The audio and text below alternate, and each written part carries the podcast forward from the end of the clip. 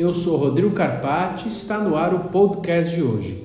Falaremos sobre acessibilidade. Quero te lembrar que nós estamos também com imagem. Então, se você quiser é, ver esse vídeo, basta acessar o meu canal Rodrigo Carpati no YouTube. E se você fizer isso, não deixe de seguir o canal e ativar o sininho para você receber todas as vezes que os vídeos novos forem postados.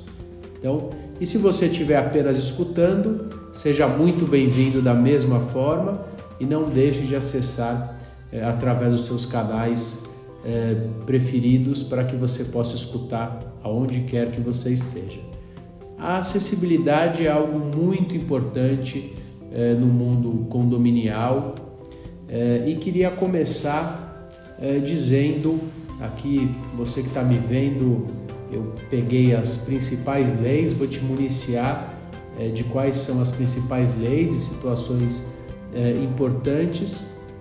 E começar é, lembrando de uma decisão fatídica que nós tivemos no Tribunal de Justiça do Distrito Federal, aonde é, uma pessoa com deficiência é, de locomoção não conseguia é, adentrar é, sozinha até sua residência por conta é, da falta de uma rampa, algo em torno de 7 centímetros, e o condomínio não fez o acesso na justiça, o domínio foi obrigado a fazer e também condenado por danos morais. E para que a gente não chegue numa situação como essa, é importante é, lembrar que nós temos desde 2015 a lei de acessibilidade. Então, o Estatuto da Acessibilidade ele é, é a Lei Federal 13146 de 6 de julho de 2015 e traz aí é, as principais é, alterações e necessidades é, para que é, as pessoas com todos os tipos de deficiência possam se adequar. O deficiente não é apenas o deficiente físico, ele pode ser auditivo, pode ser visual, e no âmbito condominial nós precisamos fazer algumas adequações.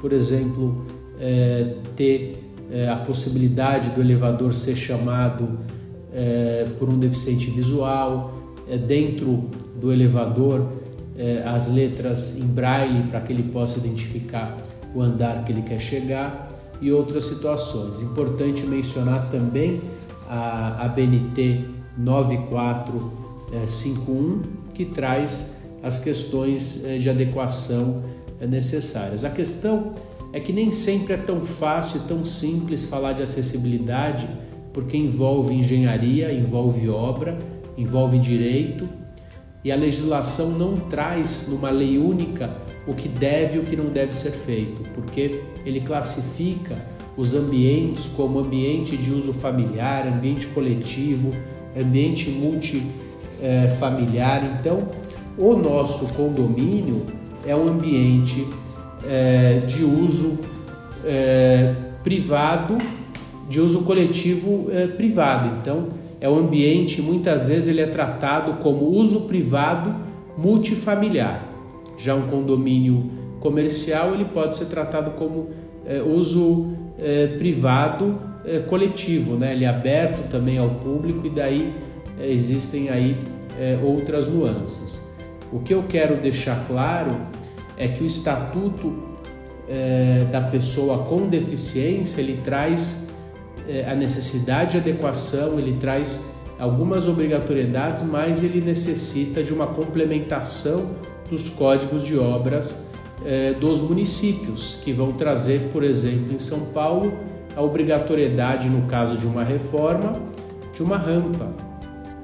Os prédios antigos anteriores à lei caso não façam qualquer reforma, não estão obrigados à adequação, mas é, a uma adequação, por exemplo, de uma rampa, mas com base no Estatuto da Acessibilidade, algumas situações são imperiosas, como, por exemplo, é, garantir o acesso naquele caso que nós verificamos é, no Tribunal de Justiça do DF. Então, coisas é simples e do dia a dia, logicamente que os condomínios estão obrigados com base na lei de acessibilidade. Porém, grandes reformas, grandes alterações apenas quando o condomínio realizar a reforma, porque ele vai ter que buscar uma autorização municipal, um, uma autorização, um projeto modificativo, vai ter que seguir a, a BNT 16280, vai ter que seguir a 9451 para dar início a uma obra, uma reforma em área comum.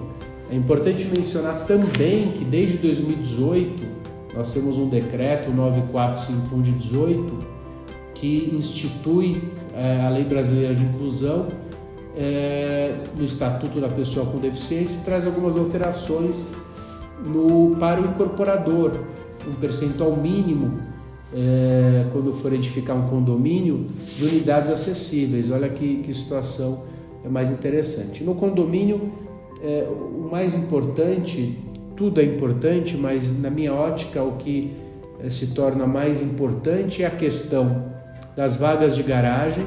Então, hoje, entendo e, e, e também conversando com profissionais da área, entendo que existe a necessidade de 2% das vagas estarem destinadas a pessoas com deficiência.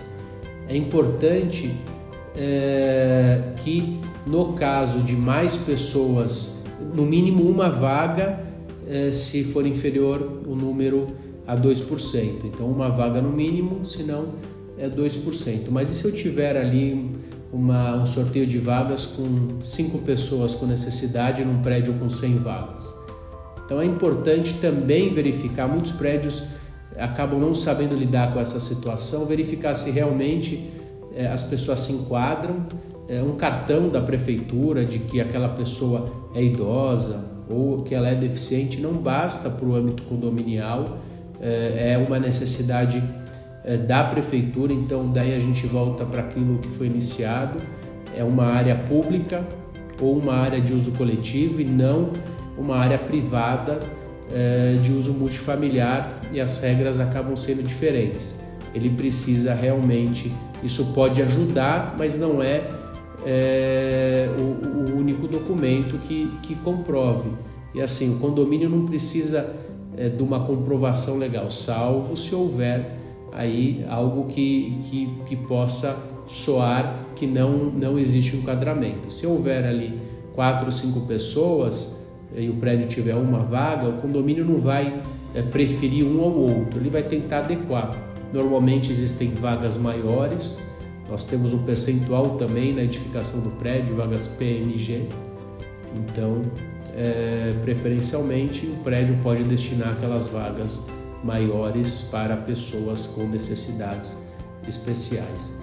É, dentro do condomínio, uma série de situações devem ser adequadas é, o banheiro, a, o acesso da rampa lateral e independente de grandes reformas, o condomínio pode ajustar e adequar é, a situação e prestar auxílio.